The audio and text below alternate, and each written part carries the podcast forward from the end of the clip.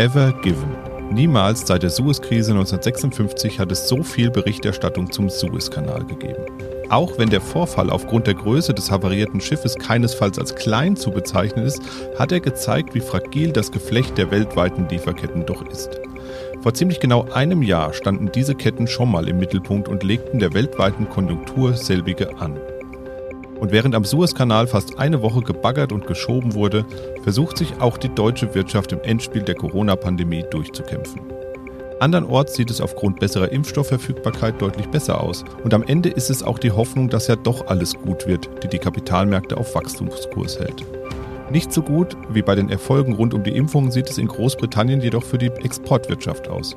Ein massiver Einbruch im Januar könnte bereits heute die wirtschaftlichen Probleme der Zukunft ankündigen. Wie fragil ist die Verflechtung der weltweiten Lieferketten wirklich? Welche Auswirkungen hätten weitere Maßnahmen in Deutschland für DAX und Co? Und wie sieht es nach dem Brexit in Großbritannien wirtschaftlich eigentlich aus? Wir sprechen drüber in dieser Folge Mikro trifft Makro. Mikro trifft Makro. Das Finanzmarktgespräch der DK Bank. Herzlich willkommen zur 15. Folge von unserem Podcast Mikro trifft Makro. Heute ist Donnerstag, der 1. April 2021 und bei mir sitzt, wie gewohnt, der Chefvolkswirt der DK Bank, Dr. Ulrich Kater. Guten Morgen, Herr Kater. Hallo.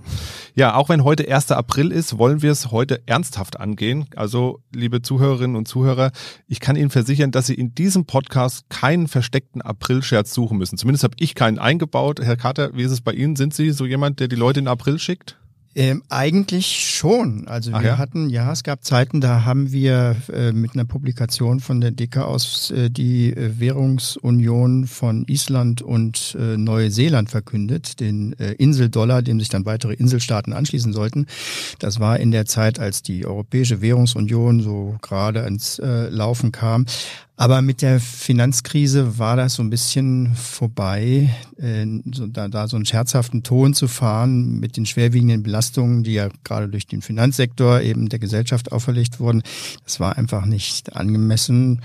Ja, seitdem haben wir Trump, jetzt Corona. Also man sollte den Humor ja nicht verlieren, aber dann solche Aprilscherze zu machen, ist dann vielleicht auch nicht immer angemessen. Ich habe auch das Gefühl, wir haben ja öfter über Inflation gesprochen. Auch mit den Aprilscherzen ist es so ein bisschen inflationär zugegangen eigentlich in der letzten Zeit. Also mir ist es fast ein bisschen viel geworden. Ja. Jetzt überall äh, sucht man schon nach den Aprilscherzen. Ja, ja, ja. Und dadurch wird es auch ein bisschen zu offensichtlich eigentlich. richtig. Ja, aber starten wir doch mal in unserem Podcast heute mit den deutschen Aussichten. Am vergangenen Wochenende hat die Bundeskanzlerin in der Sendung von Anne Will ja nochmal betont, dass es aus ihrer Sicht einen weiteren härteren Lockdown geben müsse. Gleichzeitig gab es auch Schelte für die Länderchefs und Chefinnen, die die vereinbarte Notbremse ja bisher weitgehend ignorieren, kann man sagen. Spielen wir das mal durch. Was wäre denn, wenn nochmal ein Lockdown käme? Wie stark wäre denn die deutsche Wirtschaft davon zurückgeworfen? Also man muss klar sagen, außerhalb der Notstandsbranchen, also Reisen, Veranstaltungen, Gastronomie, Einzelhandel und so weiter, wäre das verkraftbar. Äh, Auf dem ganz langsamen Weg zur Durchimpfung der Bevölkerung, das ist weiterhin eben das allumfassende Thema. Aber es geht ja schon nicht mehr äh, nur jetzt um materielle Folgen von äh, der Corona-Krise, äh, an die haben wir uns ja, an Größenordnung haben wir uns ja soweit gewöhnt. Mittlerweile ist es ja fast mehr eine Frage des Images. Also dieser doch sehr unprofessionell erscheinende Umgang mit der Pandemie ist einfach ein weiterer Image-Schaden für den Standort Deutschland. Ähm, die, die Organisationsfähigkeit war ja immer die Stärke der deutschen Wirtschaft und die scheint eben verloren gegangen zu sein ähm, nach Erfahrungen wie äh, Berliner Flughafen, Dieselskandal oder eben jetzt auch äh, Umgang mit äh, Corona da kann man nur hoffen, dass äh, dieses Thema Reformnotwendigkeit in Deutschland ähm, nach jetzt äh, fast äh, anderthalb Jahrzehnten eigentlich eher Krisenpolitik, dass die Reformnotwendigkeiten im Wahlkampf jetzt ähm, wieder in den Vordergrund ähm, treten. Was die Corona-Lage angeht, äh, da- das ist natürlich einfach vertrackt. Das muss man einfach äh, auch, auch, auch zugeben. Denn es liegt ja ausschließlich am fehlenden Impfstoff. Das macht es ja, was diese ähm, Verteilungsthemen, wer kommt zuerst und was machen wir in der Zeit noch für clevere Lockdowns. Das ist ja der einzige Grund, warum diese äh, Dinge überhaupt gewälzt werden müssen. Und an dem fehlenden Impfstoff, da können die nationalen Regierungen jetzt ähm, zurzeit einfach nichts machen. Normalerweise verwenden die nationalen Regierungen in der Europäischen Union die Europäische Union, also Brüssel, ja immer als Sündenbock, um von Dingen abzulenken, die äh, zu Hause nicht gut funktionieren. Äh, diesmal wäre es eigentlich aber völlig berechtigt, auf, mit dem Finger auf Brüssel zu zeigen, denn die Fehler sind in Brüssel gemacht worden. Das heißt jetzt wiederum auch nicht, dass die Brüsseler Kommission unfähig wäre generell. Also das, wo sie seit Jahren tätig ist in der Handelspolitik oder auch in der Wettbewerbspolitik, ist es eine sehr, sehr effiziente Organisation. Aber eben hier in dem Punkt sind äh, schwere Fehler gemacht worden. Ich möchte einfach äh, zurzeit auch nicht in der Haut von den verantwortlichen Politikern stecken. Es ist einfach eine sehr verfahrene Situation. Durch die Kommunikation der letzten äh, Tage natürlich nochmal äh, verschlimmert worden. Äh, ich glaube nicht mehr, dass man da vernünftig rauskommt. Ja, wir haben ja derzeit so eine, so eine gemischte Lage in Deutschland eigentlich, die geprägt ist so von einer Mischung aus irgendwie ein bisschen Lockdown, aber auch ein bisschen Öffnung. Die Unternehmen fangen jetzt an zu testen. Ich frage mich immer, werden wir uns damit irgendwie dann so durchmogeln können, bis wir genug Impfstoff haben? Oder können wir damit dann die Ausfälle in der Wirtschaft auch weitgehend gering halten? Oder wie, wie, wie muss man sich das jetzt vorstellen? Wie kommen wir da so durch jetzt Ach, in Deutschland? Die, die Produktion während der Corona-Zeiten äh, hat sich ja erstaunlich gut gehalten. Und die Industrie testet ja schon seit Monaten und ist ja in der Lage zu produzieren, fast schon wieder auf äh, Vor-Corona-Niveaus. Ähm, das ist es ja ähm, weniger, was ähm, die Zahlen hochhält. Es hat sich aber generell gezeigt, dass ansonsten mit cleveren Maßnahmen die Pandemie einfach nicht in den Griff zu kriegen ist. Also von Click and Meet bis hin zu den Apps, das hat sich ja alles als sehr wenig effektiv bei der Eindämmung der, der ähm, Infektionszahlen äh, entwickelt. Und man sieht es ja auch überall dort, wo die Länder äh, erfolgreich äh, sind, also wie etwa in äh, Korea oder Australien, mh, hm, da, da wird sehr schnell mit harten Lockdowns gearbeitet. Wie wir jetzt gerade wieder in, in, Brisbane sehen, äh, zwei Ausbrüche und sofort gibt es einen harten Lockdown in der Region. Das ist anscheinend die einzige Möglichkeit, schnell und hart gegenzusteuern.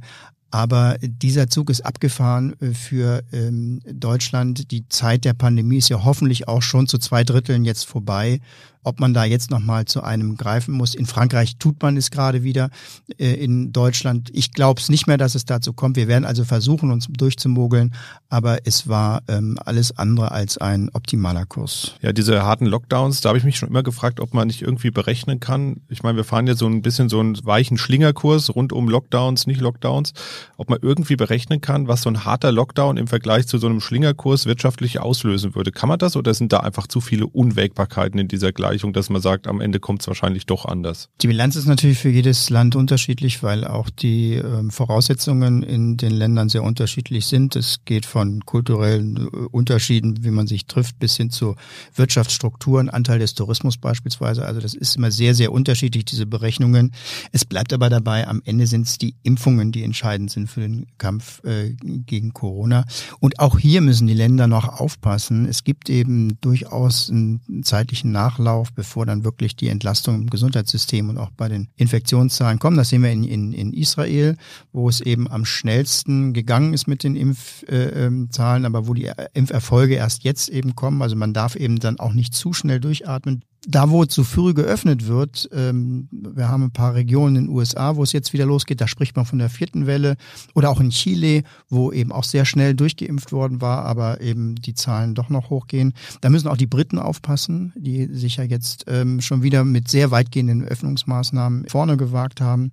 Und bis eben diese, diese Effekte der Impfung da sind, kostet äh, die Pandemie einfach. Da ist kein Land, ähm, dran vorbeigekommen.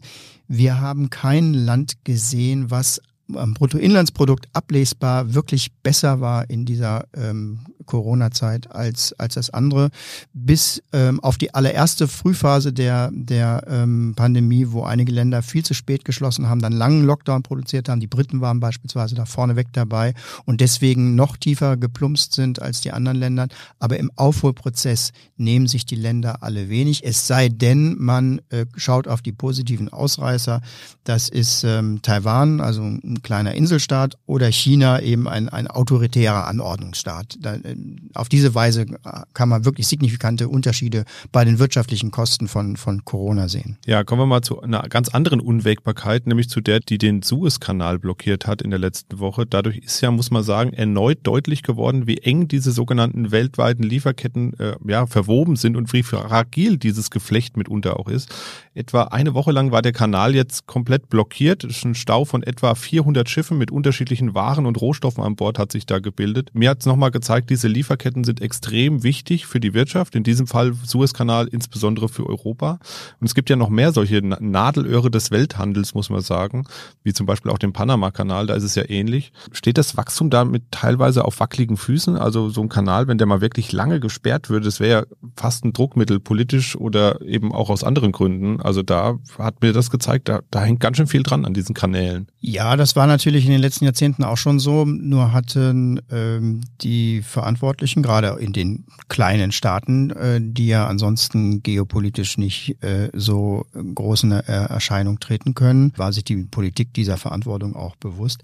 Es ist vor allen Dingen ein schönes ähm, Bild wieder für diese Globalisierung, wie wir sie in den letzten 40 Jahren eben angegangen sind, bis in die in die 70er Jahre hinein bestand ja der Außenhandel eigentlich daraus, dass man äh, in der Welt Rohstoffe einkaufte, die ins eigene Land brachte und dann anfing zu produzieren. Das war sozusagen der Welthandel bis ähm, äh, in die 70er Jahre hinein. Und dann entdeckte man eben die, ähm, die Weltwirtschaft, weil die Transportkosten gesunken waren und weil ähm, auch alle Handelsschranken ähm, eingerissen worden war. Und da war dann eben die neue Form der Globalisierung, dass man dort produzierte, wo es eben am, am günstigsten war.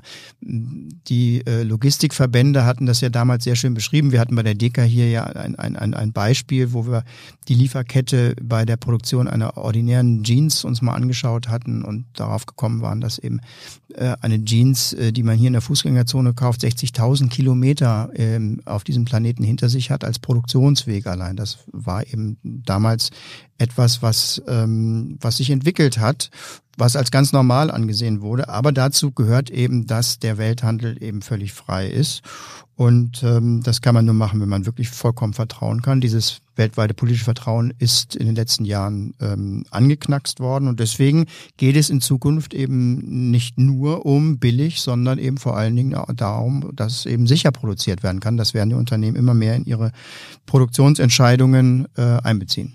Mhm. Ja, und eben auch Nachhaltigkeit, das kommt ja noch dazu. Ähm, ist ja auch so ein Thema, was jetzt immer mehr Leute umtreibt, dass man eben sagt, ich will vielleicht keine Jeans, die 60.000 oder 80.000 Kilometer ja, CO2 Naja, ich würde ich würd sagen, dass, dass ähm, die Fragen muss man schon trennen. Ähm, wir wollen ja nicht auf jeglichen Wohlstand verzichten wegen der Nachhaltigkeit. Wir wollen ja nicht Wachstum ausspielen gegen Nachhaltigkeit. Das heißt also, nur dann, wenn man auf Wachstum verzichtet, dann kann man nachhaltig arbeiten. Das ist ja eigentlich nicht die Richtung, in die wir wollen, sondern wir können uns schon vorstellen, äh, solche langen Produktionswege eben umzusetzen, wenn sie nachhaltig bewältigt werden. Das heißt also, wenn die Schiffe, äh, die unterwegs sind, eben umwelttechnisch äh, sauber fahren. Das muss das Ziel sein. Dann kann man ja eben diese Unterschiede aus, wieder ausnutzen. Aber hier geht es vor allen Dingen jetzt erstmal um die, um die politischen Friktionen, die sich in der Welt entwickelt haben und die Spaltungen und die Gräben zwischen den, zwischen den Ländern sind heute einfach größer als vor 30 Jahren. Ja, das Wort Lieferketten dürften ja nur wenige unserer Zuhörerinnen und Zuhörer vor etwa einem Jahr gekannt haben. Da kamen die ja schon mal ins Spiel, wenn auch durch einen anderen Auslöser. Werden wir denn zukünftig sehen, dass Produzenten vielleicht auch wieder sagen, hm, ich will lieber vor Ort produzieren? Auch wie es früher war, oder ich erhöhe meine Lagerhaltung vor Ort, damit ich eben von diesen von diesen Lieferketten nicht ganz so extrem abhängig bin. Also just in time war ja so in den in den 90er, Anfang der 2000er immer so ein Schlagwort. Ist das noch ein Thema, mit dem wir umgehen können, oder wird sich das so ein bisschen verschieben? Ja, gerade an dem Wort just in time kann man, glaube ich, sehr gut ähm, sehen, was für ein Perspektivwechsel sich da äh, gerade vollzieht. Jetzt ist es die Resilienz und die Flexibilität bei den Produktionsketten, die äh, im Vordergrund steht. Und ähm, die Unternehmen äh, führen ein Risikomanagement ein bei der Produktion und ähm, achten darauf, dass äh, sich die Produktionsketten eben äh, neu darauf ausrichten. Dazu gehört teilweise auch eine Rückholung der Produktion. Hm, das kann man nicht überall machen. Dort, wo es nicht möglich ist, geht man aber dann dazu übrig über, dass man ähm, die Produktionsregionen eben auch austauschen kann, wenn eine Produktionsregion ausfällt, dass man eben dann auch woanders hin ausweichen kann. Wo das schwierig möglich ist, ist bei anderen äh, Entwicklungen im Welthandel, die auf diesem Vertrauensverlust äh, basieren. Das ist äh, bei den technischen Systemen. Die Chinesen beispielsweise gehen zurzeit davon aus, dass es bei den 5G-Kommunikationsnetzen äh, eine komplette Trennung geben wird zwischen westlichen und eben asiatischen, insbesondere chinesischen technologischen Voraussetzungen. Das ist ein bisschen so wie früher äh, bei den Eisenbahnen, wo dann unterschiedliche Spurweiten äh, ähm, äh, existierten. Und das bedeutet eben auch dann, dass es so Nadelöhre geben wird, wo man von einem System dann nur noch ins andere kommt. Äh, das sind auch Dinge, die man vor 30 Jahren sich nicht hätte vorstellen können. Ähm, aber da geht es hin. Ja, die Seefahrt ist ja ohnehin in so ein bisschen schwierigem Fahrwasser. Also Container sind knapp auf der einen Seite, die Preise steigen. Man hat es jetzt auch in den Medien gehört, so die Preise haben sich zum Teil verfünffacht äh, für so eine Containerlieferung. Ähm, und am Ende wird es natürlich dazu führen, dass die Produkte teurer werden, weil die Produzenten werden natürlich diese gestiegenen Kosten sukzessive umlegen, weil in nächster Zeit wird sich das auch wahrscheinlich nicht deutlich verbessern. Und am Ende reden wir wieder über Inflation dann doch, weil wenn die Löhne nicht mitsteigen, führt das steigende Preise, stagnierende Löhne führen dann zu Inflation. Also kommt die dann noch verstärkt im Vergleich? Also wenn wir solche Events haben, schlägt sich das verstärkt auf die Inflation nieder?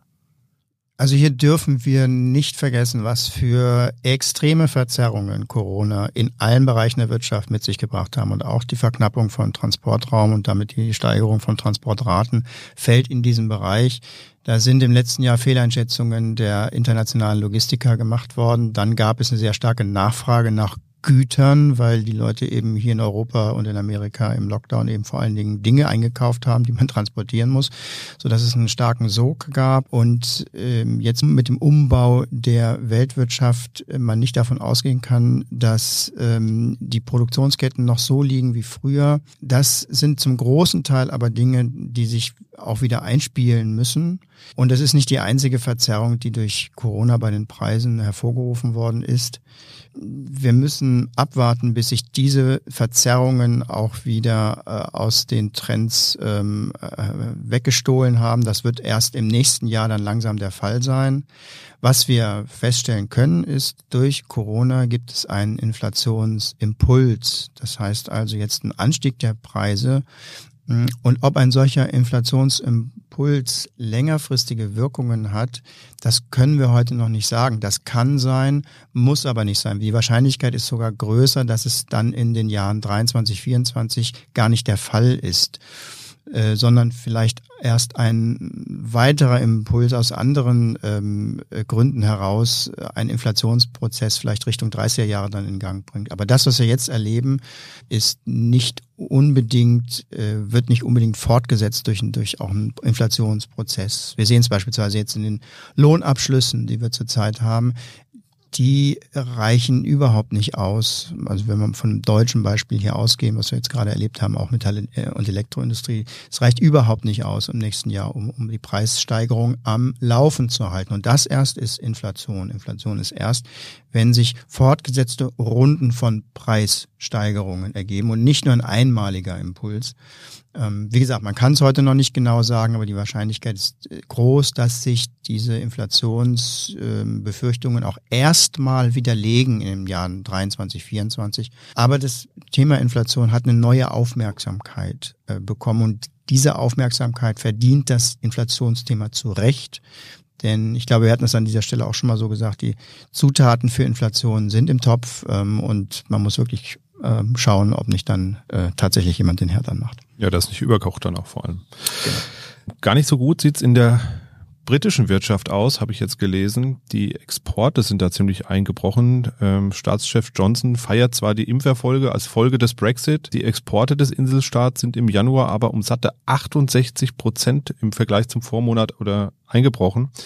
Ist das schon eine Folge des Brexits von Corona oder was ist da los in der britischen Wirtschaft? Ach ja, die Briten haben, die haben ein ziemliches Ego-Problem. Also äh, bei den Brexit-Verhandlungen hat sich eben gezeigt, dass das Land eben an einem sehr, sehr kurzen Hebel sitzt, jetzt ähm, in, der, in der Eigenständigkeit ist einfach so, wenn ein mächtiger Verhandlungspartner, ob die, die EU ist oder ob das auch die Amerikaner sind, wenn ein mächtiger Verhandlungspartner sagt, dass er irgendetwas nicht will, dann gibt es eben für das kleine Königreich eben keine Mittel, das durchzusetzen. Das, das ist eben die Situation, in der sie sind. Und zusätzlich zeigt sich eben jetzt, dass die zusätzliche Bürokratie, die man aufbauen musste, eben außerhalb des großen Binnenmarktes, dass das die Ersparnisse, die man eben darüber meinte zu haben, dass man eben keine Nettobeiträge mehr zahlt an die EU, eben schon mehr als aufwiegen.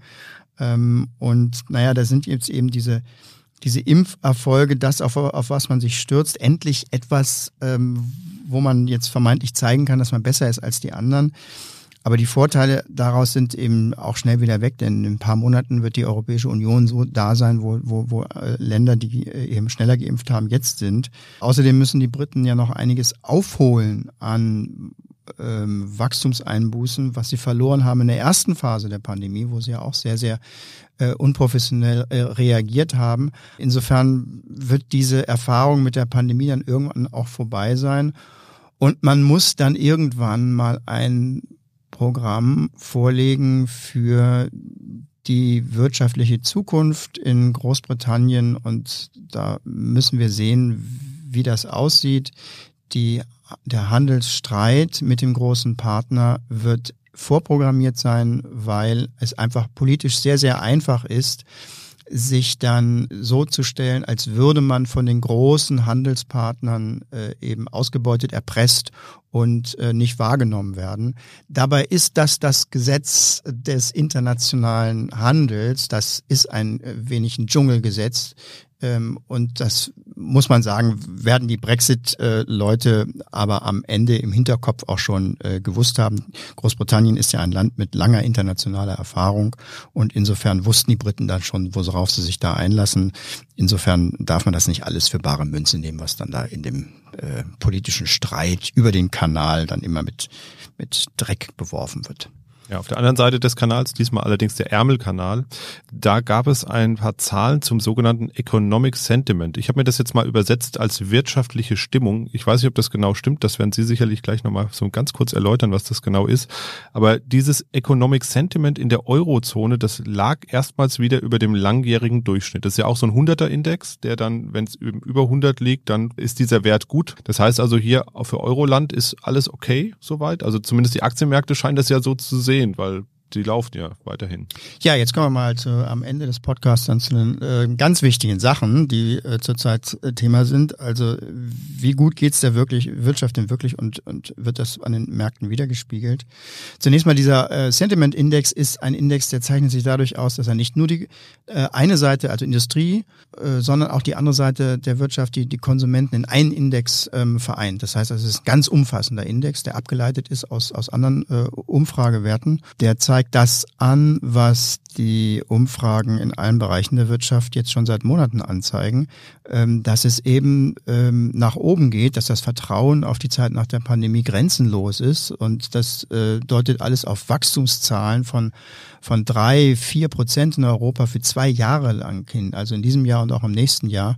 Und das ist der Hintergrund, äh, warum die Börse eben ähm, schlussfolgert, bei niedrigen Zinsen und einer guten Konjunktur mit weiteren Gewinnsteigerungen und die Gewinne sind ja selbst in der, äh, äh, ähm, in der Corona-Zeit gar nicht so stark abgeschmiert, wie erwartet worden war, ähm, ist es eben eine unglaubliche Unterstützung für Unternehmenswerte.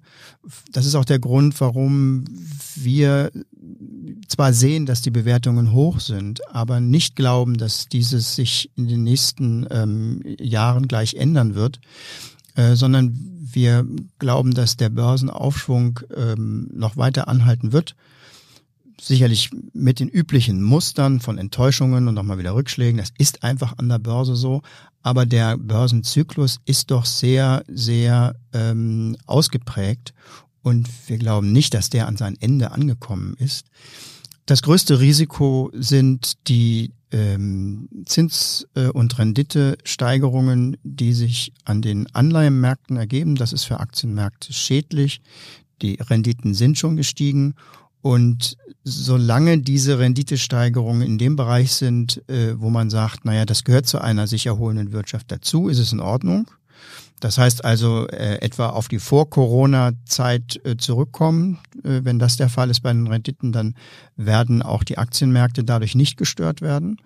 Ähm, sollte es so sein, dass tatsächlich die Inflationsbefürchtungen allzu sehr ins Kraut schießen und ähm, vielleicht sogar die Notenbanken darauf reagieren müssten, ähm, dann wäre das was anderes. Das ist zunehmend das Risikoszenario, was sich herausbildet, dass eben die Wirtschaft zu stark ähm, jetzt in Gang kommt, so dass die Notenbanken in ein, zwei Jahren einbremsen müssen. Das ist ähm, das Negativszenario. Wir glauben aber ähm, nicht, dass es in dem Tempo jetzt weitergeht mit Inflationsbefürchtungen und auch mit, mit Renditesteigerung. Von daher kann man nachvollziehen, dass an den Aktienmärkten eben die Kurse weiter steigen. Und wenn man sich die Positionierungen und die Vorhaben und die Überlegungen von vielen, vielen Teilnehmern am Aktienmarkt anschaut, dann ist es immer noch so, dass ein Rückgang der Aktienkurse eigentlich erhofft wird, um eben einzusteigen, um eben Positionen aufzubauen. Und solange diese Grundhaltung weiter anhält, und gibt jetzt keinen Grund, warum sich das jetzt gleich ändern sollte. Sind das noch äh, Bedingungen für einen weiteren Kursanstieg? Und das ist das, äh, was wir auch erwarten. Ja, ein versöhnlicher Ausblick, zumindest wirtschaftlich. Ist doch ja ein guter Punkt für heute Schluss zu machen mit was Positivem enden. Ja, nächste Woche gibt es dann die zweite Folge aus unserer Sonderserie zum Thema Nachhaltigkeit. Da geht es um das sogenannte Impact Investing. Und wenn Sie erfahren wollen, was genau dahinter steckt, dann abonnieren Sie unseren Podcast am besten, wenn Sie es noch nicht getan haben, mit einer der Podcast-Apps auf dem Smartphone. Dann bekommen Sie ganz ganz automatisch Bescheid, sobald eine neue Folge eben vorliegt. Und zu guter Letzt noch der Aufruf, gerne Fragen einzureichen an uns. Schreiben Sie uns einfach und unkompliziert an die E-Mail-Adresse podcast.dk.de. Fragen können Sie dabei rund, alles rund um grundsätzlich aktuelle Geschehnisse, wirtschaftliche Zusammenhänge, bestimmte Begriffe, die Sie schon immer mal genauer erklärt haben wollten und ähnliches. Wir freuen uns da wirklich über viele Zuschriften. Ja, dann würde ich sagen, bis bald und bleiben Sie gesund. Machen Sie es gut. Tschüss. Mikro trifft Makro ist ein Podcast der DK Bank. Weitere Informationen zur DK Bank finden Sie unter www.dk.de-dk-gruppe.